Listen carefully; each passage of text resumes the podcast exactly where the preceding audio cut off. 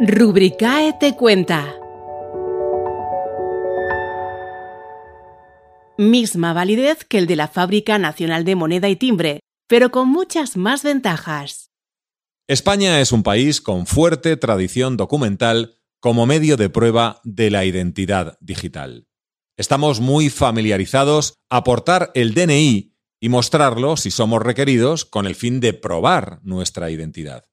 En las interacciones físicas es la forma habitual, del mismo modo que lo es el pasaporte si nos desplazamos internacionalmente y queremos acreditar nuestra identidad en las fronteras.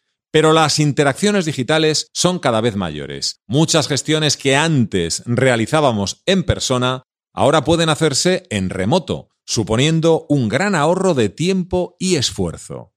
La solución inicial de certificado digital emitido por la Fábrica Nacional de Moneda y Timbre supuso una solución a la necesidad de acreditar la identidad en remoto, si bien no ofrecía la flexibilidad que los usuarios de Internet nos hemos acostumbrado a tener.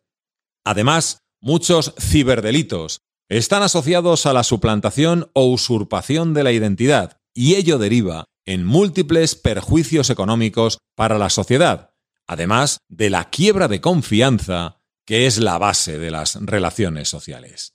En Rubricae, sensibles a esta situación, hemos trabajado para ofrecer una solución 100% segura, pero con más ventajas que pasamos a explicar en este capítulo del podcast.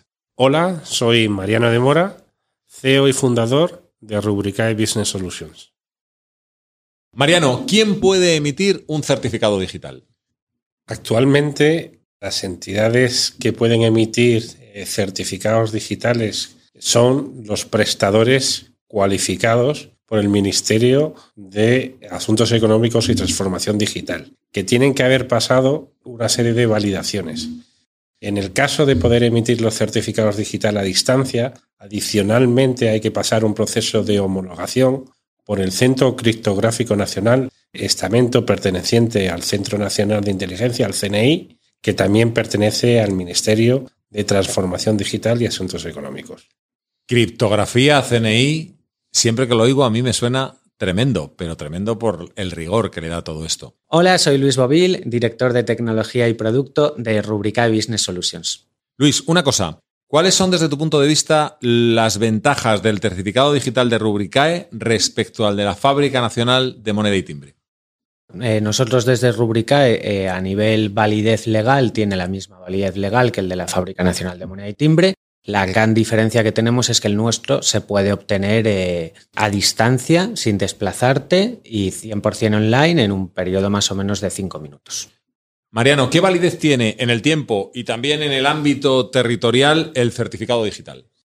Un certificado digital se puede emitir por un periodo temporal de hasta cinco años. Se puede emitir para 72 horas, se puede emitir para un año, se puede emitir hasta cinco años. Y a día de hoy ese certificado digital lo puedes obtener de dos formatos, en, en formato software o en formato nube. Eso quiere decir que lo puedes acceder a tu certificado siempre y cuando lo tengas instalado en un dispositivo desde cualquier lugar del mundo, siempre y cuando tengas acceso a Internet. ¿Todo esto que estamos viendo, Luis, aplica solo a las jurídicas o solo aplica a las personas físicas? Intenta aclarármelo. Eh, bueno, nuestro certificado digital eh, es válido para persona física y persona jurídica. Es cierto que los usos son distintos, las personalidades son distintas, pero nosotros podemos emitir tanto para persona física como para persona jurídica, teniendo la misma validez que los que emite el Ministerio. Sí, el certificado para persona jurídica se emite para el representante de la persona jurídica y también para los representantes para entidades sin personalidad jurídica, tales como comunidades de propietarios, comunidades bienes, UTES, etc. ¿Y todo esto, Mariano, qué fiabilidad tiene?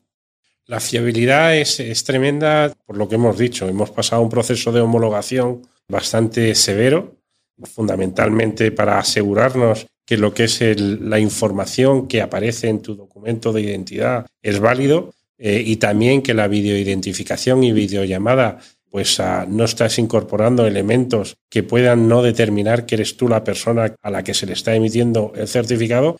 Por lo tanto, la fiabilidad es absoluta. El nivel de error que nos permite el Centro Criptográfico Nacional es del 0%, por lo tanto es una fiabilidad totalmente absoluta. Más allá, nosotros no podemos almacenar las claves del certificado digital que se emite. Eso es una información que solamente está a disposición de la persona a la que se le emite. Por lo tanto, nosotros nunca podemos saber esa información y la persona que lo obtiene pues la tiene que guardar pues lo mismo que lo tiene que guardar el PIN de su tarjeta. Luis, para que todo esto funcione y funciona bastante bien, ¿qué requerimientos técnicos son necesarios? Realmente, como ha comentado Mariano anteriormente, nuestro certificado eh, lo podemos emitir de dos maneras distintas, a través de software P12 y a través de la nube. En el caso de la nube, con tener acceso a Internet vale. En el caso de eh, la instalación en software, es multidispositivo y actualmente se puede instalar desde teléfonos móviles hasta ordenadores, pasando por cualquier tipo de tablet. Luis Mariano, gracias a los dos y os recomiendo que os oigáis toda la serie de podcasts en los que salís y en los que no. Hasta luego. Muchas gracias.